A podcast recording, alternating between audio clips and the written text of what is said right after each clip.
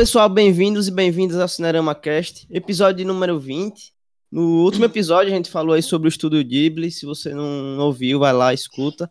E hoje a gente veio falar sobre o Homem Invisível, o novo filme aí, que já foi lançado há um tempinho, né, mas a gente pegou e aproveitou que ele foi lançado em streaming por motivos de pandemia, acabou dando essa adiantada aí. Então é legal a gente trazer aqui esse filme para comentar com vocês. Bom, para falar sobre o filme, me chamo Caio Augusto e tô com Lucas. Oi.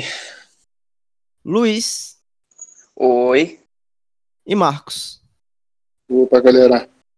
E para começar, eu queria que a gente conversasse um pouco, né, sobre o filme, só que antes vamos falar sobre o diretor, né, o Lee Ronell, que é um diretor australiano de 43 anos. Ele é ele costuma trabalhar mais em produções mais independentes, assim, como, como no caso agora é com a Blue House, com mas a Blue House junto com a Universal, lógico. Mas esse tipo de terror mais intimista, assim, não é, não é blockbuster e tal. É, ele começou no cinema quando ele foi aceito no instituto. É, e lá ele começou a cursar artes e mídia e acabou conhecendo o James Wan, nosso querido James Wan, que muita gente conhece. E eles viraram amigos logo no segundo ano da faculdade. E nisso ele acabou apresentando um programa matinal, um programa de, de entrevista, que era tipo para o público jovem. E nesse programa ele acabou entrevistando pessoas como Tim Burton, Peter Jackson, Russell Crowe, George Clooney. Então ele ficou meio que em evidência, graças a isso também, né? E após terminar a faculdade, ele estava muito interessado em fazer um filme junto com James Wan, só que antes disso ele trabalhava com a TV australiana para ganhar um, uma rendazinha assim e tal. E nisso ele acabou também tendo uma, uma carreira como ator e fazendo participações no Matrix, Reloaded, no Sobrenatural e na franquia Jogos Mortais também ele tem umas participações. E nessa parceria também amizade junto com James Wan foi que acabou gerando aí para ele uma cocriação do da franquia Jogos Mortais. É, antes de continuar, eu queria saber se vocês curtem Jogos Mortais, vocês costumam assistir a franquia? Eu não, nunca vi. Não. é, eu, eu, assisti o primeiro e na época a parada foi, foi, foi impressionante, porque é, é, esse tipo de terror, um terror intimista, se você reparar, o filme ele tem acho que três locações só. É o uhum. banheiro, onde passa lá boa parte da história, a casa de um dos personagens e mais uma, umas duas tomadas externas. E o orçamento que era baixíssimo. Então Sim. foi um filme assim muito barato, com uma história uhum. muito boa até então não contada e parada explodiu em bilheteria. Mas aí, como toda franquia que se estende muito aí, a parada perde a mão, muito, é, perde a mão, perde propósito. É, eu lembro, eu lembro que na minha, na minha adolescência esse, esse filme era muito comentado, assim, sabe? Eu, eu cheguei a ver o primeiro, mas eu não continuei porque eu não tenho muito estômago para esse tipo de filme, assim, mas eu achava legal essa coisa de meio que transformar num jogo mesmo, você ter regras e, e como você falou, né, na coisa dos poucos cenários, né? É uma é interessante esse, esse percurso aí que eles fizeram. E com pouca grana, né? O que, o que é mais interessante ainda. É, se eu não me engano, o orçamento do filme, né, do primeiro, foi 8 milhões e ele fez mais de 100, sacou? Tipo, em bilheteria. Então foi uma parada absurda. É. Deu, deu, deu certas credenciais aí para os envolvidos, com certeza. Sim, sim. E, e após essa cocriação aí, o primeiro longa dele, de fato, escrito e dirigido, foi Sobrenatural a Origem, em 2015. É, em seguida, tem o foi o Upgrade que, de 2018, que aqui no Brasil veio como Upgrade e Atualização, o título do filme. e agora, por último, ele chega aí com O Homem Invisível 2020. É... E ele também foi produtor e roteirista né, dos Jogos Mortais, como além de co-criador. Né? E tem boatos aí que de um futuro projeto dele para 2022, de que ele seria roteirista do remake de Fuga no, de Nova York de John, Carp John Carpenter. Ia ter o próprio John Carpenter é, na produção executiva e o Robert Rodrigues como diretor. Aí, mas a gente não sabe se isso realmente vai rolar. Parece que foi para gaveta, então ainda se tem essa dúvida. Enfim, é, vamos falar agora um pouco do. Começar a falar do filme, né? Só que antes eu queria saber se vocês viram o filme anterior dele, o Upgrade. Não. Eu não conhecia o diretor, né? Conheci agora com o Homem Invisível. Então, Eu, não... eu, eu cheguei, eu cheguei a ver esse filme porque ficou meio pop, assim, e muita gente comentou. Eu acho legal vocês verem, porque inclusive tem cenas muito parecidas, assim, sabe? Desse filme como no outro. Eu não vou dar spoiler agora, mas. é, pronto, sabe aquele tipo de técnica que ele usa naquela cena do, do hospital? Tipo, aquela câmera meio que presa no, na pessoa, você meio que cai junto com ela, sabe como é? Mais ou menos? Uhum, uhum. Então, o, o upgrade isso é usado muito mais porque é meio que uma ideia. O filme é sobre um cara que matam a mulher dele, assassinam a mulher dele e, e deixam ele paraplégico, tetraplégico, e nisso ele quer se vingar. E nisso ele acaba descobrindo uma tecnologia aí que meio que. É meio que um chip que controla a mente dele e faz ele se movimentar, sabe? Aí, tipo, o cara vira meio que uma máquina de combate, assim. É interessante, tipo, tem uma. é- parece um, um jogo assim mesmo, sabe? Tem um. Tipo, a, a forma que ele usa a câmera e. para mostrar, tipo, as cenas de luta é bem inventivo mesmo. E é baixo orçamento o filme. Eu, acho interessante pra caramba. Eu não sei ainda qual dos dois eu gostei mais, mas eu acho o upgrade um pouco mais original, assim. Enfim. É, Eu, eu acho que ele segue um, um estilo bem parecido, né, entre os filmes. E sim, ele... sim. É, você- principalmente quando parte pro terceiro ato, assim, que o filme fica mais aquela perseguição de filme de monstro, aí realmente fica bem a, a cara do, do, do diretor mesmo. É, e aí ele usa muito essa. Eu acho que o, o- a ficção científica, né? A ficção científica não exatamente, mas a tecnologia, né? Tecnologia, sim, é. É como um ponto, fundo. acho que, que ele gosta de explorar, né? Até porque É. no primeiro filme, no Upgrade, ele meio que faz uma relação do homem e a tecnologia, sabe? Tipo. Uhum. meio que o homem E- se render à tecnologia, tipo, a tecnologia controlar o homem, meio que isso. E interessante que ele não abusa dos efeitos, né? Ele consegue fazer ali bem, de uma forma Uhum. mais, mais É, eu não branda, né? Eu não sei, eu não sei do upgrade porque eu não assisti, mas uma das, da, um dos pontos fortes do, do Homem Invisível, que eu achei muito maneiro, foi essa questão dele adaptar o- a, a invisibilidade né, do, Uhum. do personagem Pra lá algo usa- para algo é, é palpável, assim. né? palpável, exatamente. Óbvio, a parada é, é, é over, mas faz sentido, sacou? Você, você compra a ideia. É, e, e justamente para ele poder dar o, aquela narrativa, aquele subtexto por trás, etc e tal, não faria muito sentido o enredo do primeiro filme, que o cara faz o experimento celular lá e, e fica invisível. Eu achei muito Sim, maneiro. sim. É, quem quiser ver o upgrade, se eu não me engano, tem na, no Telecine Play. Pelo menos eu vi por lá, não sei se continua, mas vale conferir aí, já fica a minha indicação. Enfim, vamos, vou trazer a sinopse e a gente já começa a falar um pouco sobre o filme.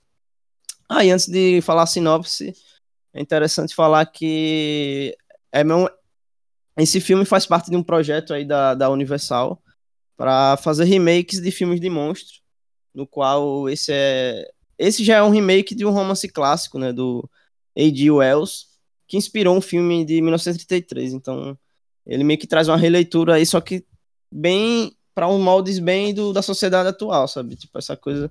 Enfim, a gente vai comentar o, o, quais são esses moldes. É, a sinopse. Em Um Homem Invisível, quando o ex-abusivo de Cecília tira a própria vida e deixa sua for- fortuna, ela suspeita que a morte dele tenha sido uma farsa. Como uma série de coincidências se torna letal. Cecília trabalha para provar que está sendo caçada por alguém que ninguém pode ver. Enfim, quem pode começar a falar aí no geral, sem dar spoilers, o que achou do filme? Achei o filme muito interessante pelo fato de eu cheguei a ler uma entrevista do diretor, né, de um jornal, acho que foi o Nexo, que eles, né, falando com o diretor, ele disse que ele não gostaria de trabalhado com o filme se não fosse usando um roteiro mais contemporâneo, né? Então acho interessante isso pelo fato dele é, né, salientar que ele gostou de trazer esse tema, que que Sim, inclu- inclusive ele escreveu o roteiro também, né, do filme. Isso. Então ele quis, é, ele aceitou justamente por isso para pegar essa outra vertente. Ele não queria trabalhar com o que foi feito no, no clássico, né, de, de 33, justamente porque lá o protagonista era o homem e tinha, tinha né, um outro ideal de, de, de história. Então aqui ele quis trazer algo justamente para né, temas tão atuais como até mesmo o Me Too, né, a campanha Me Too, e para falar disso, da opressão, da questão da mulher e tudo mais, e pegar então a mulher que foi usada como coadjuvante no primeiro filme como protagonista, né? Ela toma forma. E por mais que o nome do, do Homem Invisível seja o nome do filme, né? Ele é basicamente um coadjuvante ali da história. Então, é, e é legal também de fazer uma, uma comparação com a própria atriz, né? Elizabeth Moss, se você pegar o histórico dela, ela tem feito muito é, mulheres sofridas. e mulheres é, que, de certa forma, meio que lutam com essa forma de opressão, né? Na sociedade. É engraçado isso, né? Mad Men, no The Handmaid's Tale também. E... que mais? Em questão de sofrimento tem a em Us, né? Que ela também dá uma paulada do, do é, eu, eu, tenho a impressão de que ela sempre que vai fazer um papel, ela, tipo, pensa, é o papel da minha vida, sabe? Mas é interessante as escolhas que ela faz, ela tem bons papéis. É, e é isso, o filme é, é, todo dela, né? Então é interessante que ela consegue sustentar o filme, e justamente por ele ter essa pegada de baixo orçamento, que a gente. Parece que você tá vendo um filme meio de supercine também, né? Aqueles filmes de terror de supercine de, sábado. Mas é, ele é legal porque ele foge um pouco do, do, dessa coisa dos terrores atuais. Eu acho legal isso de serem trabalhado, misturado um pouco ficção científica com né, um pouco do, porque ele não é um terror, terror de fato, né? Ele tá mais para um suspense no fim das contas. Mas acho que é isso, esses elementos que me deixaram bem, bem contentes. O roteiro é bom também.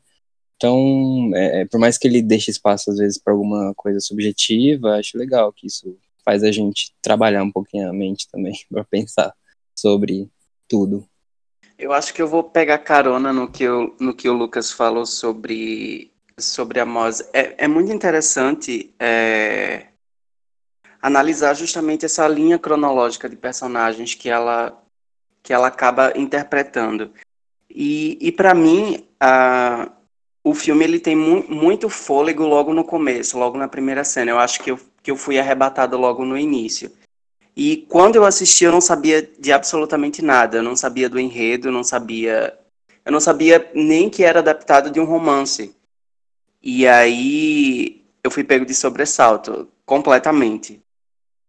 E, e é muito engraçado porque eu começo a fazer uma comparação justamente com o de 33, que não é tão bom, mas que, impressiona do mesmo jeito. É, é legal. E, e, eu esperava de algum jeito algum protagonismo da Gloria Stewart, mas, mas não rolou. E eu acho que, que eu fico mesmo. É, eu acho que eu prefiro esse, esse mais recente. O que eu acho legal desse filme é ele já tem uma sacadinha logo no nome, né? Essa coisa de O Homem Invisível porque meio que faz um paralelo aí com mulher invisibilizada, sabe? Tipo. Porque isso tá, tá no filme todo, né? Tipo, a mulher sendo. É, a vítima sendo colocada como louca, uhum. ou ninguém presta atenção nela, ou sempre coloca uhum. uma desculpa e coisa do tipo. E é interessante ele fazer essa, essa releitura e tentar trazer para uma pauta atual, né?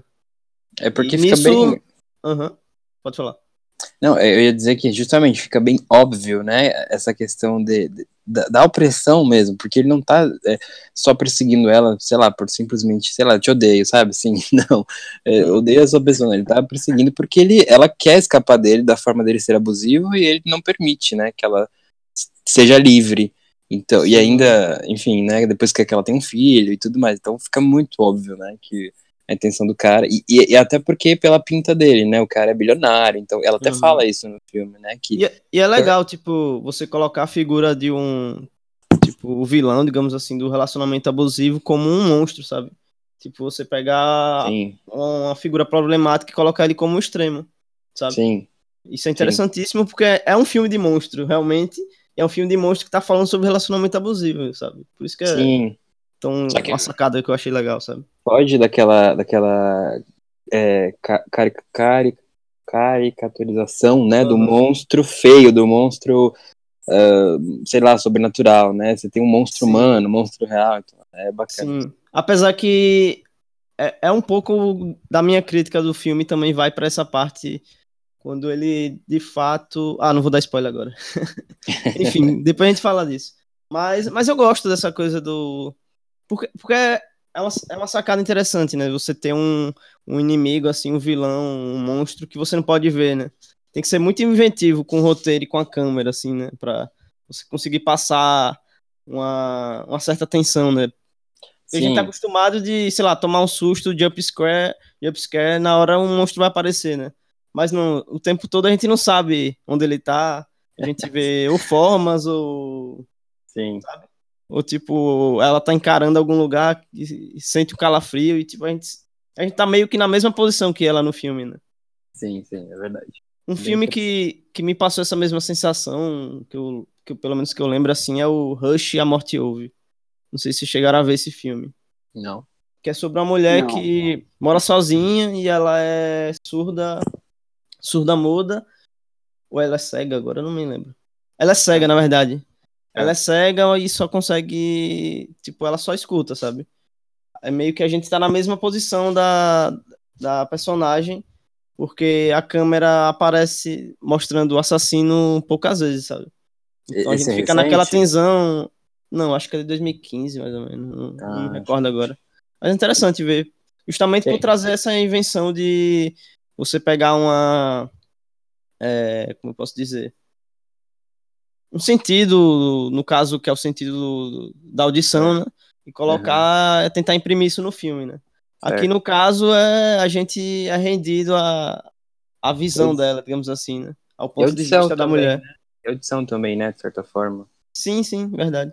Outro aspecto também, a, além de trabalhar a questão do monstro, é que muitas vezes esse monstro está tá ligado às experiências que ela teve com ele. Então, Uhum. esse é, é muito é, é para mim foi assustador ter que digamos que acompanhar também o pós é, pós relação sabe que ele estava muito presente no, no inconsciente dela pelo fato dela não, não conseguir fazer coisas que, que nós conseguimos no caso Isso. Uhum. e e aí foi, foi inquietante demais é, porque a câmera focava muito, muito no rosto Uhum. dela e a gente é, acabava, digamos que, trazendo um pouco daquela aflição, daquele, daquele terror psicológico mesmo, de, de você imaginar que a qualquer momento o, o seu agressor, digamos assim, ele vai aparecer.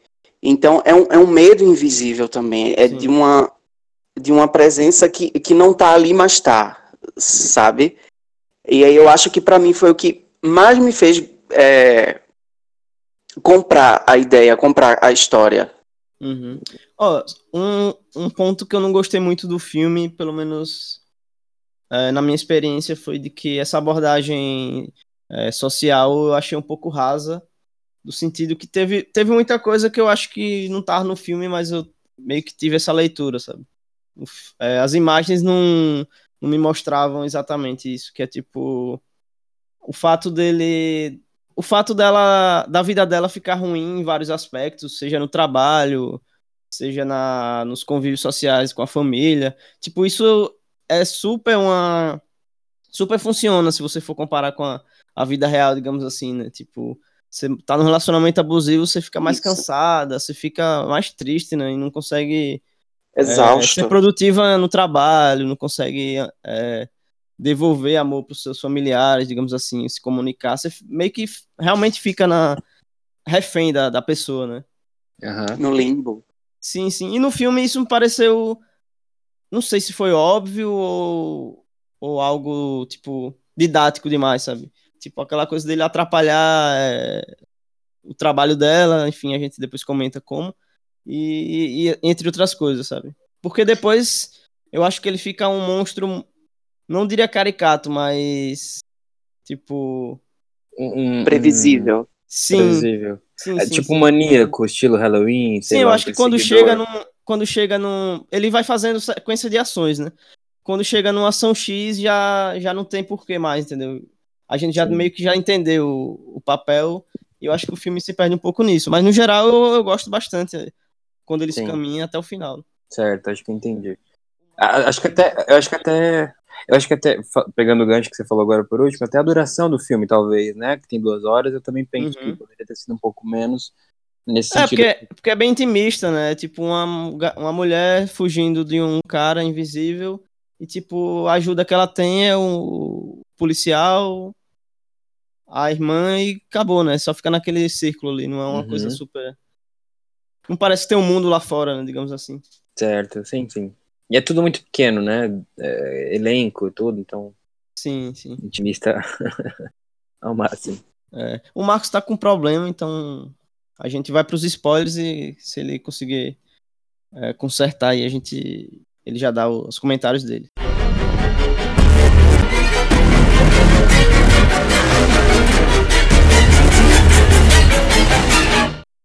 Enfim, é, para abrir essa, esse quadro de spoilers, eu queria comentar logo do primeira cena, né? Que, como o Luiz falou, já começa bem tensa, que ela fugindo do, da própria casa, né? Tentando sair bem de fininho pra, pra que ele não escute. E a gente não sabe a situação, né? Que é o porquê dela tá fazendo aquilo, né? É. E de uma forma tão extrema, né? De você sair sem fazer barulho nenhum e, tipo, pular um muro, soltar um cachorro, né? O que, é que vocês acharam aí dessa primeira abertura e de como a cena foi. Do cachorro, eu achei um pouco engraçado, porque o cachorro ele fica, né?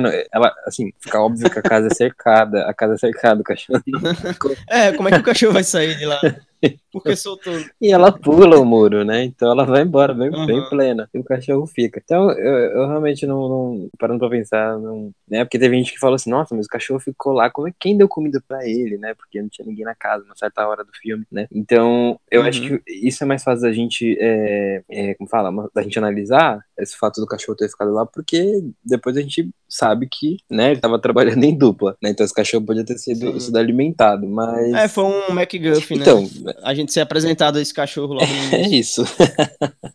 mas é, é, eu gostei do, do. Isso que o Luiz falou é real. A abertura é bem boa. Essa abertura é bem diferente até, né? Se a gente parar pra pensar. De, de alguma forma, não é muito clichê. É, geralmente poderia ter começado o filme, sei lá, mostrando. Seria, o filme poderia simplesmente mostrar ela sofrendo na mão dele, uhum. digamos assim. E tomando a decisão Mas depois, não, já... né? Sim.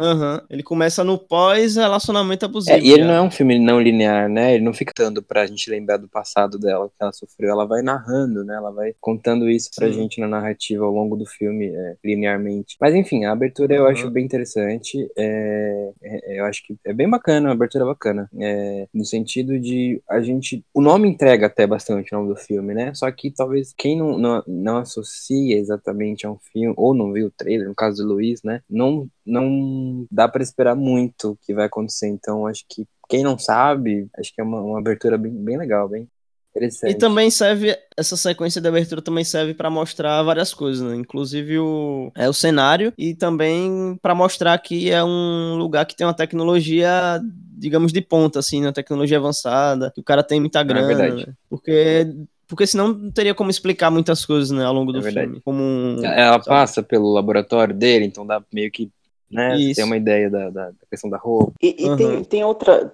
Vocês falaram agora do laboratório. É, em algumas cenas é, fica meio que explícito. Quer dizer, explícito não. A gente não sabe muito bem se ela lida, é, se ela conseguia lidar com, com a relação dele com a ciência. É, é como se fosse problemático. A gente olhava para ela e, e ela tava lá, meio que atônita, sabe? Como, tipo, eu tive uhum. ao lado de um monstro o tempo todo. Então, assim, é como se ela é, tentasse ver que ela não, não podia com ele porque, sei lá, ele era um cientista, ele poderia é, moldar todo, todos os passos dela com, com o que ele tinha. A, à disposição dele. Sim, sim. Uhum. E eu acho que ela até deixa isso claro em alguns momentos, né? Que ela diz que como eu até falei agora há pouco, citei, que ela conta, né, que o cara é um, um bilionário e assim, ele tem a pele salva, do que, o que ele fizer de errado, ele vai ter a pele dele salva, né, acho que é numa conversa que ela tem com o irmão dele, né, na hora do testamento. Então, é, é, é interessante no fato da gente pegar que é, é, tipo assim, o cara ele só quer, ele quer perseguir ela, né? Ele quer que ela fique presa a ele de qualquer forma, mas por um simples capricho, um, um simples fato de, de, de, tipo assim, eu tenho esse poder, né? Eu posso fazer isso. Então você vai ficar do meu lado porque eu quero. E uhum. ela meio que tá naquela situação de que muitas mulheres, né, se a gente pegar desse ponto de análise, estão, né, que não conseguem se, se desprender do relacionamento por N motivos, né? Que o dela fica meio claro e tudo, né? Que, enfim, ela toma essa decisão, mas é isso, né? Eu acho que o cara imprime o poder mesmo dele, né? Pelo fato de ser quem é. É, e trazer um cara em posição de riqueza Sim. aí, né? Torna tudo mais É, complicado. voltando aqui, só, só fazer um comentário. Tanto o cachorro como aquela. Como foi feito, né? A questão da influência no trabalho dela, etc e tal. Eu acho que são analogias ali é, do próprio relacionamento abusivo. O fato dela estar preocupada com o cachorro é ela saindo dali, mas é, quando alguém sai de um relacionamento assim, sai de casa alguma coisa, a pessoa deixa coisas para trás, sacou? Não é só a questão de se libertar. Não tem essa Uhum. preocupação. A questão do trabalho é, foi uma solução ali, drogar ela, etc e tal, para corroborar a ação do filme. Então tem vários pontos ali fazem um- um- uma analogia direta com situações né, do próprio relacionamento abusivo, mas que são usadas para dar estrutura é, à narrativa. O lance do, do, do cara é, eu achei genial também, porque explica mais uma coisa relacionada a isso. É um cara jovem, um cara bonito, é um cara rico, e é o tipo da coisa que descredibiliza. Ou seja, faz com que ela meio que perca a credibilidade quando ela fala sobre. Quando ela vai falar com alguém sobre um relacionamento abusivo. Porque todo mundo que olha de fora vai falar assim, pô, mas por quê? Essa coisa? O cara poderia ter qualquer mulher no mundo, o cara poderia fazer um- uma série de coisas porque o cara é rico, etc e tal. E muita gente, é, mu- muitas mulheres sofrem por conta disso, por conta das aparências. Às vezes uma aparência de um casamento estável, uma coisa, todo mundo acha que a pessoa é feliz, mas o relacionamento ali é um relacionamento abusivo e é, e é difícil passar isso Uhum. para as pessoas, porque as pessoas olham de fora e falam assim, ué, mas tá tudo certo ali, né?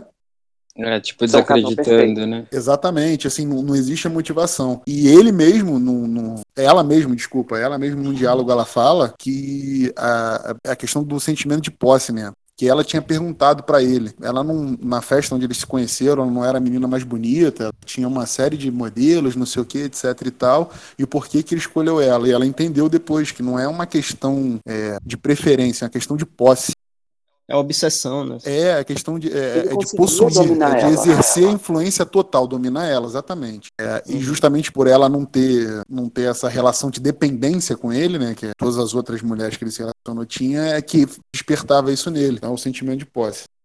Perfeito. Agora eu queria que a gente falasse um pouco sobre quando dá um pouco uma virada, né? O filme vai ali pro segundo ato, no qual a personagem tá ali inserida, é, vivendo é, em outra casa, tentando voltar à vida normal, né? Até porque ela não consegue sair na rua por, por trauma e tudo mais. E nisso começa a acontecer coisas estranhas na casa, né? Digamos assim. É, eu acho legal que o, o filme, nesse momento, parece muito um filme de assombração, sabe? Porque ele tem toda aquela aura, toda aquela atmosfera de você você tá de estar sendo observado, sabe? Ter algo ali sobrenatural que você não consegue explicar nem ver e que não tem como a gente avisar ela onde ele tá, sabe? Eu acho legal que o filme tem esse tom de terror justamente nessa primeira parte e na terceira ele tem outro tipo de filme de terror, né? Eu acho legal que ele dá essa passeada assim. Enfim, é, inclusive eu gosto mais, eu acho dessa do, do segundo ato do que do terceiro do filme, justamente por ele brincar com essa coisa da gente não do, do- não, saber onde ele tá e no qual ela tá meio que saindo como louca porque todo mundo duvida daquilo que tá acontecendo e se a gente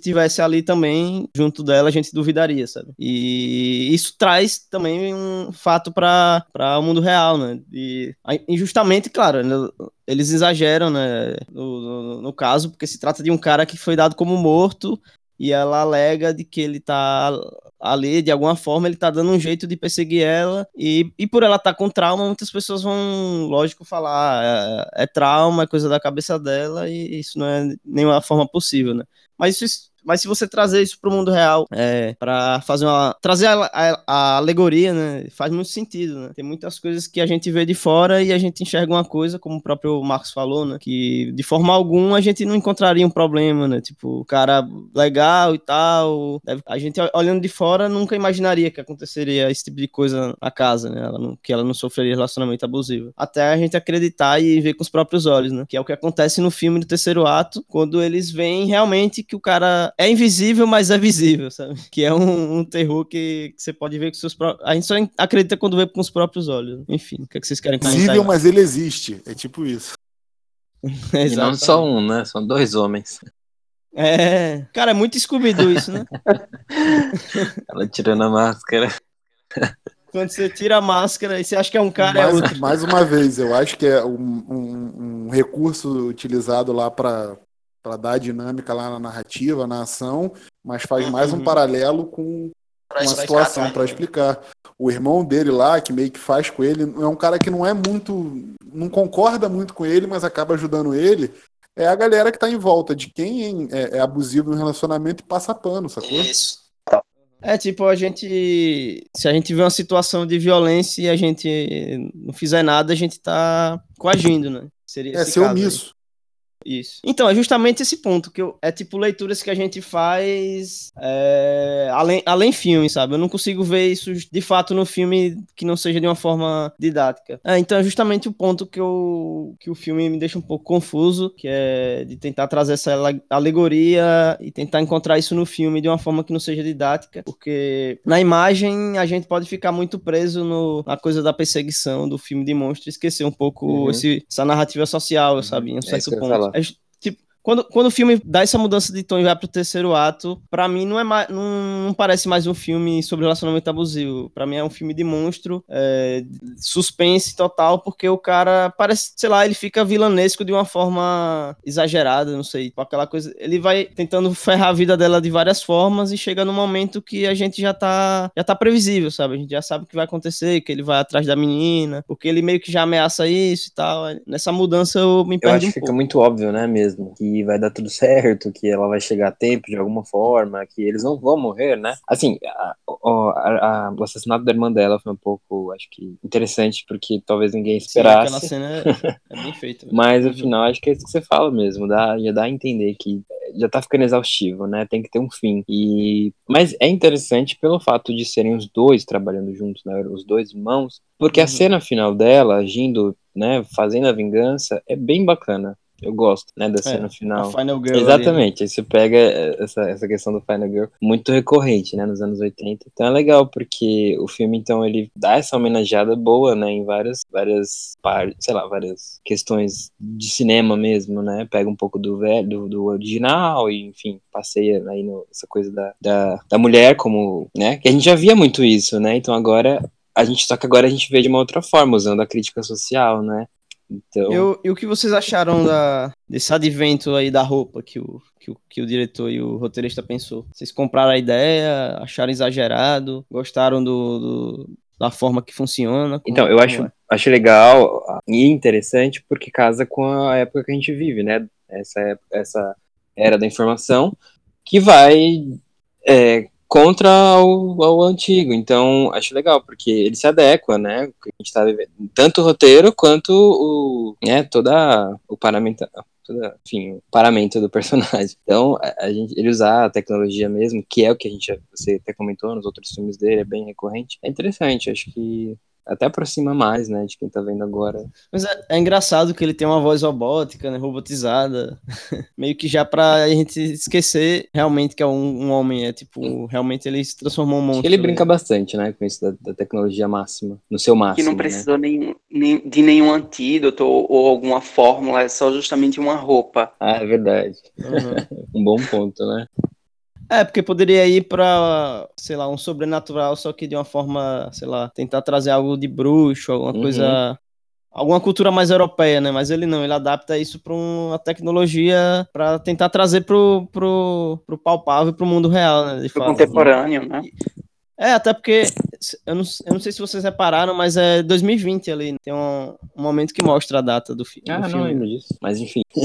eu acho que casa tudo, né? Tudo, tudo se casa. Então, é legal se a pessoa tiver essa percepção e essa análise do que a gente está falando mesmo, tanto da roupa quanto, enfim, do, do que foi escrito, é, é, é bacana. Eu fico pensando, inclusive, em como vai ser pro, o próximo remake de O Homem Invisível, porque é, nas outras versões, na de, na de 33, é, é muito sobre a gente renegar o, o papel da ciência e da tecnologia e, e fazer uma relação do quanto o homem ele não consegue lidar com poder, nem com ciência, nem com as duas coisas juntas.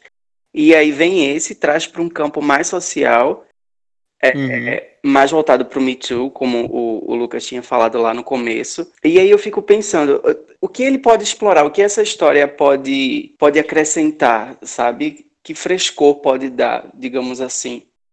Sim, é, eu não consigo imaginar um, outra releitura aí para esse tipo de coisa, sabe? Espero que se tiver, seja criativo. Ou seja, não façam. é, é interessante essa discussão de remake, é, porque muitas vezes existe um remake exatamente igual, que não quer falar exatamente nada de diferente, Uhum. né? Esse pelo menos traz um, uma releitura aí, Uhum. né? É diferente, né, do outro, do, do projeto da Universal, né, o, o da Múmia, que foi tudo, foi tudo Uhum. pro É ralo, muito né, então... diferente.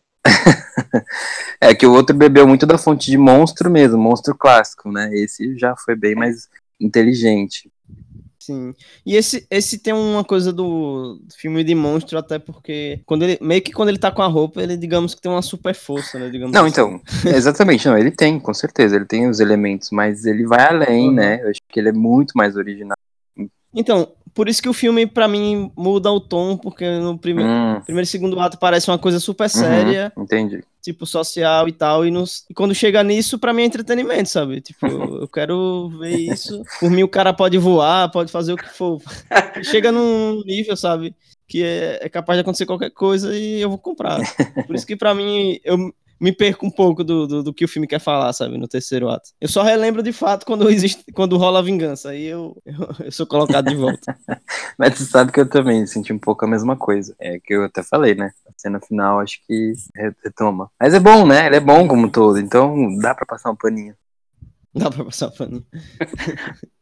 Mas eu, eu gosto muito da, das sequências de ação, assim, sabe? A cena do. A sequência lá do, do hospital é, é minha favorita. Ah, sim. Meio que o, ela tá sozinha e o cara tá perseguindo ela e, que, e vai acabar com todo mundo que trombar, sabe? Aquela, aquela penúltima cena também que ela volta pra casa daquele amigo e tem aquele confronto todo. É, é Uhum. bem emblemática também.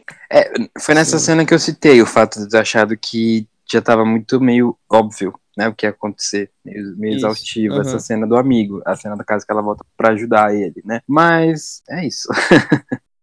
Tem uma coisa que me incomodou, que inclusive tem no. O que mais? Qual mais? No outro filme que eu citei. Não, mas eu gostei do filme. que, que inclusive tem no, no filme passado dele, o Upgrade, que eu falei. Que é a trilha sonora que traz um. meio que uns rangidos, parece. parece que tá batendo um navio no outro, sabe? Me incomodou um pouco esse, esse estilo aí. Mas é questão de gosto esse caso, sabe? Vocês curtiram a trilha sonora? Vocês acharam meio. É porque eu achei meio estranho, sabe? Então, Sei eu tô, tent- Não é uma coisa que tô- eu tô acostumado a tô ouvir. tenta- eu tô tentando lembrar, assim, o que, que eu tinha achado É, eu também. também, mas eu não, não tô lembrando. É meio que coisas rangendo e volume aumentando e, tipo, fazendo crem, crem, sabe? É, eu sentia isso quando ele quando ele tava meio que aparecendo. Quando... Sim, sim. Ah, É, bem, é bem nas cenas de perseguição mesmo que, Isso. que mostra. Ou quando ele aparece repentinamente, aí começa a trilha. viajando um pouco, será que não, não, de repente, você falou que. Você citou que era, era muito recorrente a trilha quando ele aparecia. Será que, de repente, Uhum. né, pra causar esse impacto mesmo, de ser algo de Sim, sim. tecnológico, Mas- sei lá, sabe, assim, uma coisa meio. Sim, até porque tem meio que um barulho, né? Um, um barulho, é, sei lá, meio que quando a gente sabe que ele tá ali, não sei se Ah, vocês sim. perceberam que tem um, um som ambiente diferente, né? É, meio, isso eu lembro. Que é o barulho do, da roupa, né? Se eu não me engano. Que ela faz uns barulhinhos, né? Tipo, parece um, vários olhos. mini, as mini câmeras, né? É, de repente, sei É. lá, é, é a intenção e a gente não dá, dá até um pouco de tripofobia, né? Se olhar muito. Sim. Eu acho que também é para dar um é para dar um norte também pro, pro espectador, para para ninguém ficar na dúvida se é uma viagem dela Sim.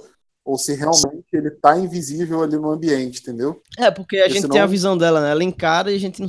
Se a gente não soubesse disso, não, não explicaria porque a câmera tá olhando pra Sim, o sim, nada, não. né? E para explicar que ela tá olhando e ela tá sentindo alguma coisa e realmente tem alguma coisa Uhum. ali. É, poderia ser uma coisa que ela teria a impressão que tinha alguém ali, mas ele não tava. Sim. Entendeu? Toda vez que ele tá, só que ele tá invisível, é quando rola esse, esse barulho aí do- dos navios batendo.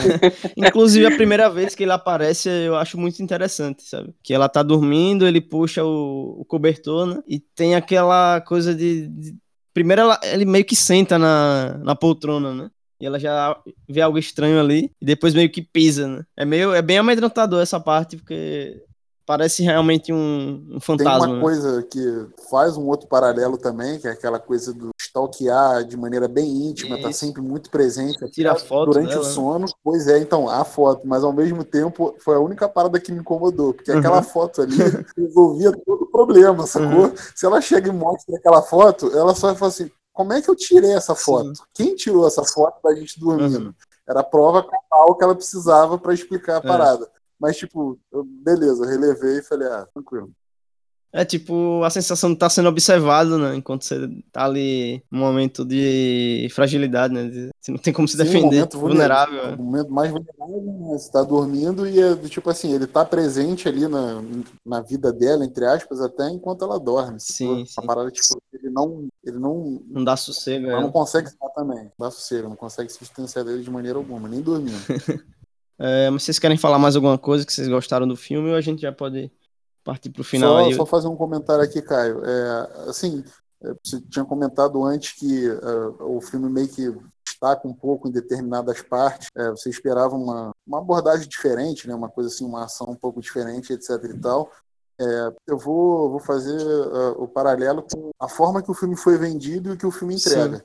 É, não, não me incomoda, porque o filme foi vendido justamente como uma história e com um subtexto, e o que vendeu o filme foi justamente é, o isso. Trailer é mais, o trailer não. é mais o filme do que o filme parece ser, sabe? Não, não, sim, sim. Eu digo no, no, no sentido de é, ir com a expectativa de ver um filme é, do Homem Invisível, entre aspas, né? Um filme genérico, uhum.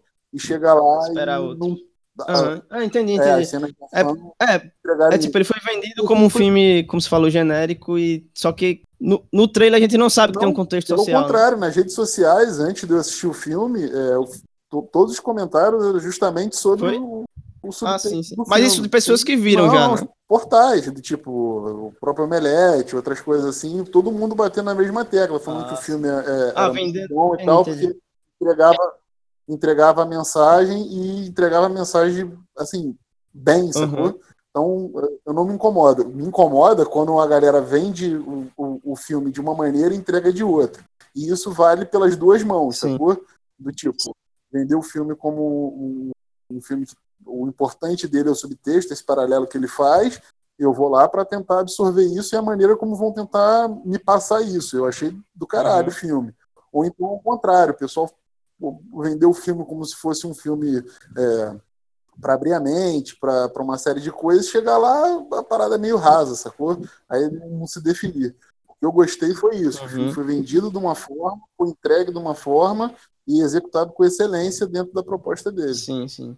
Eu acho que no meio desse remake de filme de monstro que a Universal vai vai trazer, eu acho que todos, ou pelo menos alguns, vão, vão ter esse contexto social, com certeza. Esse aí já é um bom uma exemplo. Pergunta, uma pergunta aqui meio idiota. É porque a Universal tinha esboçado lá o lançamento do, do universo compartilhado dos monstros lá com a múmia do Sim, Tom só que deu merda, né? Não, não, é, não vingou. Sim, é, então não tem nada a ver uma coisa com a outra, né? Porque senão, pô, pelo amor de Deus. É, só pra dá. definir. É, eles vão... Não tem nada é a ver. meio que o. É o reboot. É, rebutaram o universo agora, eu acho de novo, sabe? Meio que tentaram esconder a, a múmia. Engavetaram. É uma abordagem talvez legal aí, de repente eles vão por esse caminho. Uhum. É pegar esses monstros e colocarem é, os monstros dentro desses tipos de contexto, sacou? Sim. É, múmia, quanto Drácula, etc e tal, e usarem é, o contexto de cada monstro para um contexto social desse, fazer esse tipo de paralelo. Exato. Seria do caralho. Sim, sim.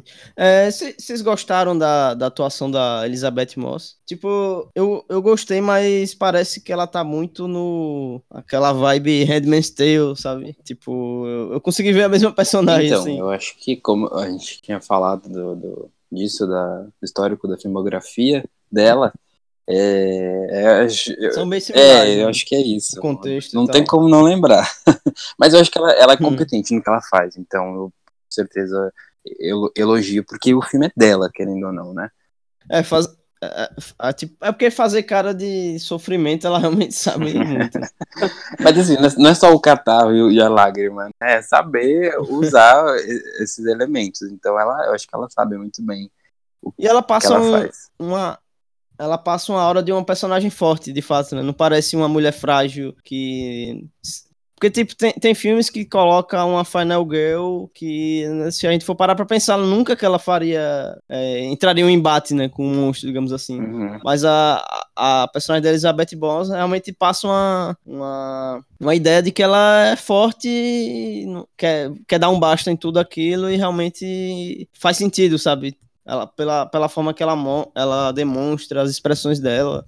tudo isso imprime e faz a gente acreditar na, nessa vingança Sim, dela. Né? O próprio início do filme, a maneira como, Uhum. ela, como ela foge, a inteligência de poder premeditar, dopar o cara, fazer tudo que tem pra fazer, assim, determinação, coragem, uma série de coisas. Uhum. O início do filme seta o tom ali do, do como ela pensa e o que ela quer lá, sacou? Tipo, ela vai brigar lá, vai, vai lutar com que ela tem pra pra poder se livrar daquele É problema. todo mundo que pode fazer isso, né? Não são todas as mulheres que podem fazer isso que ela conseguiu fazer.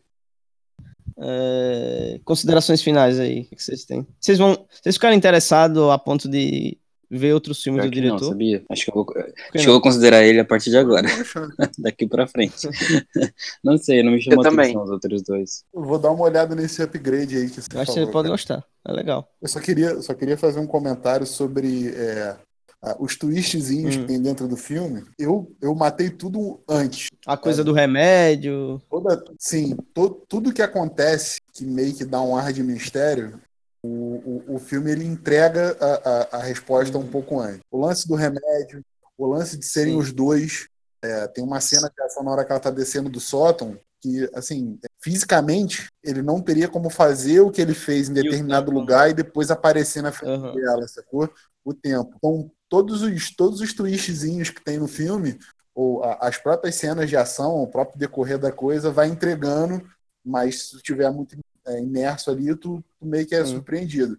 Eu assisti não consegui Mas você viu como um tudo. ponto Eu- fraco ou forte é isso? cara. Eu eu não nem como ponto fraco, nem como forte. Eu acho que é tipo Uhum. um elemento. É, porque ele, todos ele faz, sacou? É, e assim, é, é bem sutil. Então, se, se eu acredito que tenha sido proposital. Se ele fez questão de pá, todos os, todas as viradas, todos os twists, jogando ali meio que uma pista no próprio filme, para alguém conseguir pegar e pescar ali e, e se adiantar, ou meio que especular ali durante enquanto tá assistindo, aí foi proposital, eu achei mais um elemento, Sim, achei sim. maneiro, cara. Que foi bem Uhum. feito. E eu, só uma pergunta também. No final, quando ela acaba realmente na cena final, que ela sobe as escadas pra ir embora e dá aquele close no rosto da Moz, né? Do jeito que ela gosta. É, vocês, vocês identificaram de alguma outra forma que não fosse aquele contexto de tipo, eu consegui? Eu tive um pouco, assim, eu parei pra pensar um pouco, ach- achei que estivesse viajando, mas vocês acham que tinha alguma coisa mais por trás, assim? Tipo assim, né? Fazendo aquela cara, sei lá, o amigo dela ficou meio perdido, policial, ou não? Vocês realmente acham que, tipo, venci, deixa essa história pra lá, é meu momento e acabou. Vou desfilar, é isso, e vou embora.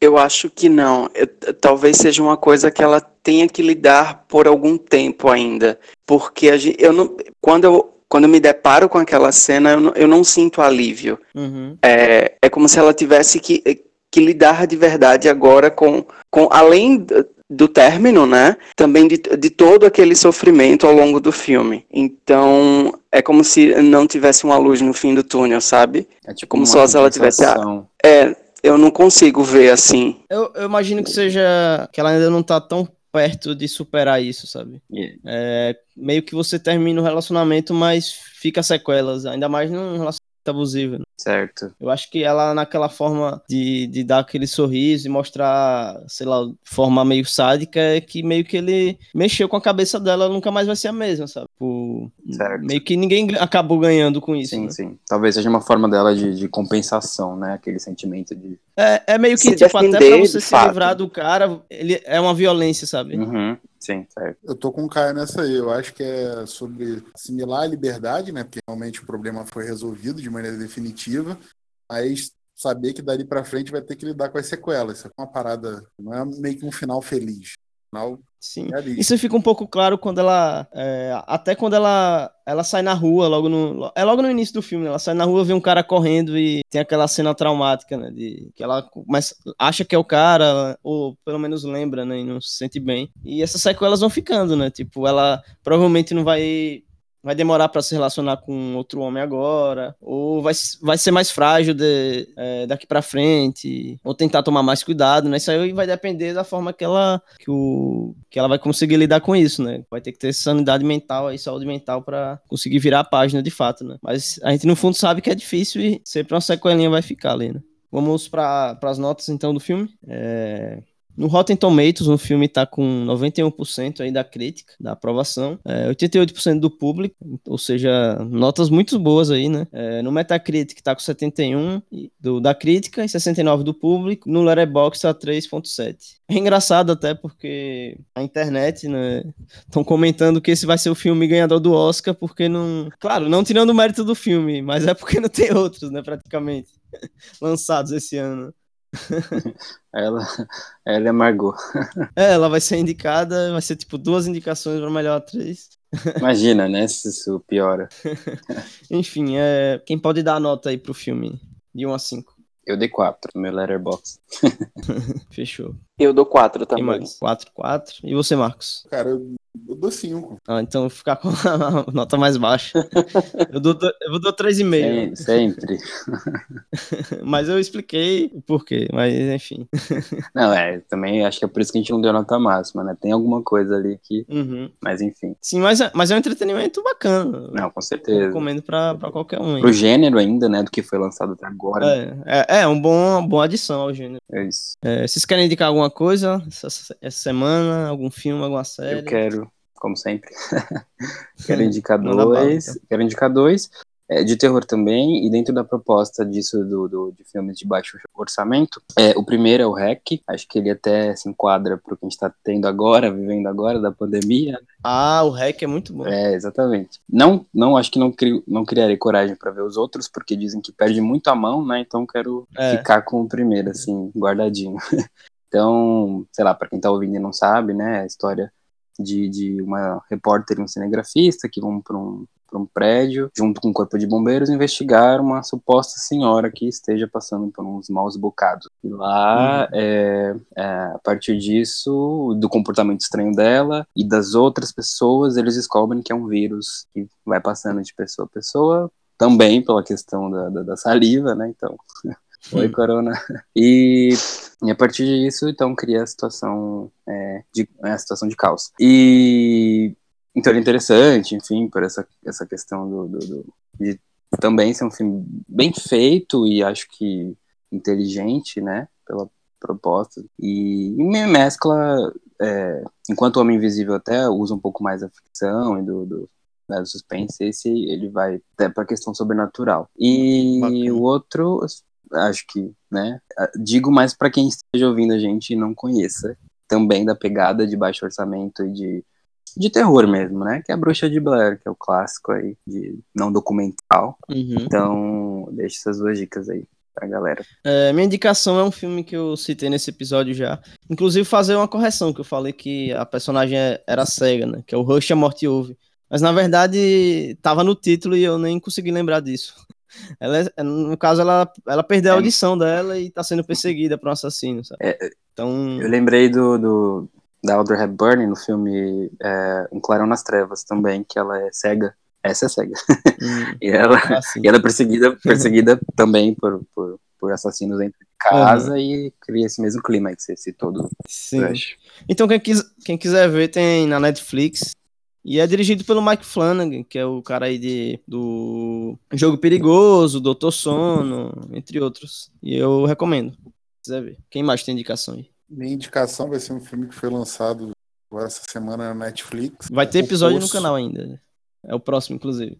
Então assistam o filme para poder para poderem acompanhar o episódio. Poder ouvir, ouvir o episódio. O filme é muito, muito, muito bom. Bota o dedinho lá dentro da ferida, no âmago da sociedade. A gente pensa sobre algumas coisas. É, Os diálogos são geniais, a cristalização da coisa, a estrutura como é feita, de representar o- a ideia, passa perfeito. E você, Luiz? Quer indicar alguma coisa? É, eu indico as- hum, dessa vez O Homem Sem Sombra, que é o Hollow Man, do Paul Verhoeven, que bebe um pouco da, da fonte do, do romance do Homem Invisível. E aí é, é bem bacana porque ele é mais futurístico. E aí tem o Kevin Bacon, tem Elisa Shue, então é, o filme é quase um, digamos que um ícone LGBT. Então é- é bem bacana. Massa, massa. Fica aí as indicações da semana pra vocês.